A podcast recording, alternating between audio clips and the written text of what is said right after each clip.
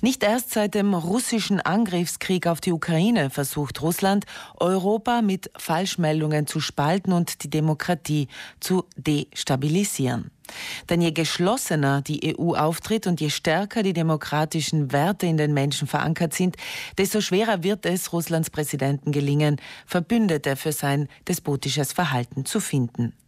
Die Abteilung Strategische Kommunikation im Deutschen Auswärtigen Amt in Berlin ist dafür zuständig, Versuche ausländischer Akteure aufzuspüren, die in diesem Fall Deutschland in ihrer außenpolitischen Agenda gezielt schaden wollen. Marina Jury-Berntaler hat mit dem Beauftragten, dem Diplomaten Peter Ptasek, über Falschinformationen, ihre Wirkung auf die Menschen und mögliche Gegenmaßnahmen gesprochen.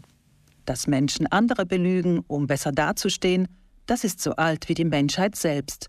Auch dass manche Lügen verbreiten, um einen Rivalen oder eine Rivalin zu diskreditieren.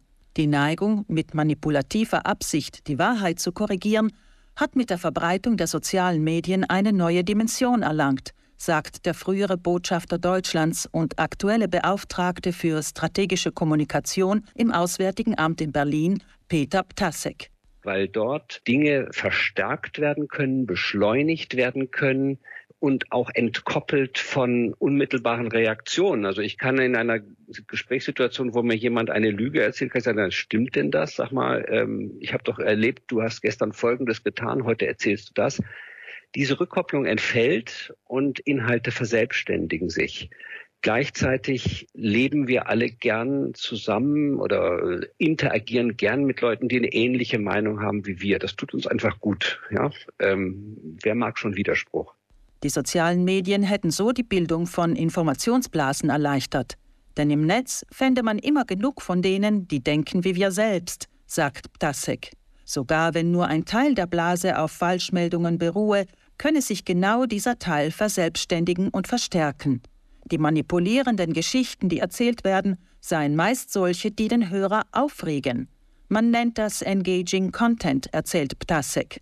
Da wird eine Geschichte erzählt, ein junges Mädchen sei misshandelt worden von Ukrainern oder was auch immer und man stellt fest, die Geschichte ist komplett erfunden, aber alle haben sich so darüber aufgeregt, dass hier Leute aufgenommen werden, die sollten doch dankbar sein. Stattdessen überfallen sie hier ein russisches Mädchen. Das war die Geschichte von Lisa in Deutschland. Die unmittelbare Reaktion des Auswärtigen Amtes war anfänglich, die Falschinformation zu korrigieren. Doch die Richtigstellung hatte nie den Effekt der Falschinformation selbst, wie Ptasek bedauert. Vielmehr festigte sich in der öffentlichen Meinung die zuerst gehörte Falschmeldung. Die amerikanischen Meinungsforscher des, des 20. Jahrhunderts hatten in den 20er Jahren eine bahnbrechende Entdeckung gemacht. Die haben festgestellt, dass die Resilienz gegenüber fremden Meinungen in dem Maße steigt, indem man schon eine eigene Meinung dazu hat.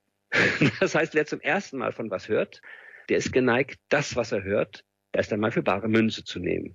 Wenn man schon gehört hat, es ist eigentlich so, dann ist die Anfälligkeit geringer. Das nennt man Pre-Bunking, also sozusagen im Vorhinein sagen, was wird die andere Seite gleich tun.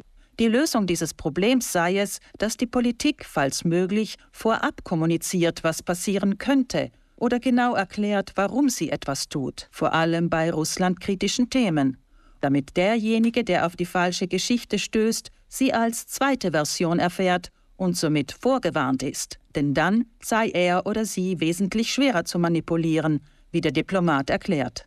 Ich erkläre, wie das mit den Weizenlieferungen läuft, weil Russland hat behauptet, der Weizen kommt ja gar nicht in der dritten Welt an. Der wird ja nach Europa geschafft. Jetzt sind wir ganz ratlos, sagen, äh, wirklich? Wir prüfen das nach und stellen fest, nein, wird nicht nach Europa geschafft. Oder ja, teilweise, um weiter behandelt zu werden, bevor es nach Afrika geliefert wird. Falschmeldungen zuvorzukommen sei natürlich ein schwieriges Unterfangen. Das Prinzip der Vorabankündigung hätten etwa die USA angewandt, als sie vor dem bevorstehenden Angriff der Russen auf die Ukraine warnten. Damit bewahrten sie die Welt davor, dass Russland mit Erfolg ein falsches Narrativ über den eigenen Angriff verbreiten konnte. Wenn hingegen jemand trotzdem auf eine Falschmeldung hin reagieren müsse, sei es ideal, wenn die Richtigstellung humorvoll sei und die Zielgruppe zum Schmunzeln bringe, empfiehlt Ptasek. Wir haben ein Beispiel von unserer Botschaft in Südafrika. Die haben reagiert auf eine Äußerung in den sozialen Medien des äh, russischen Botschafters, der sagte, es gehe Russland darum, ein Naziregime in der Ukraine abzusetzen. Und da sagten die Nazi-Regime, also leider sind wir irgendwie Experten in diesem Thema, unfreiwilligerweise. Wir müssen euch sagen, das stimmt nicht, ja.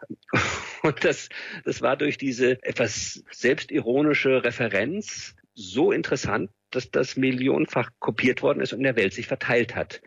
Der russische Botschafter in äh, Südafrika hat das mit den Nazis nicht wiederholt. Es brauche Ptasek zufolge auch in der Politik und der öffentlichen Verwaltung ein Umfeld, in dem Kreativität und Klarheit in der Kommunikation erlaubt sind. Dies bringe aktuell auch im Auswärtigen Amt in Berlin einen Kulturwandel mit sich. Marina Juri-Berntaler war das im Gespräch mit dem Beauftragten für strategische Kommunikation im Auswärtigen Amt in Berlin, Peter Ptasek.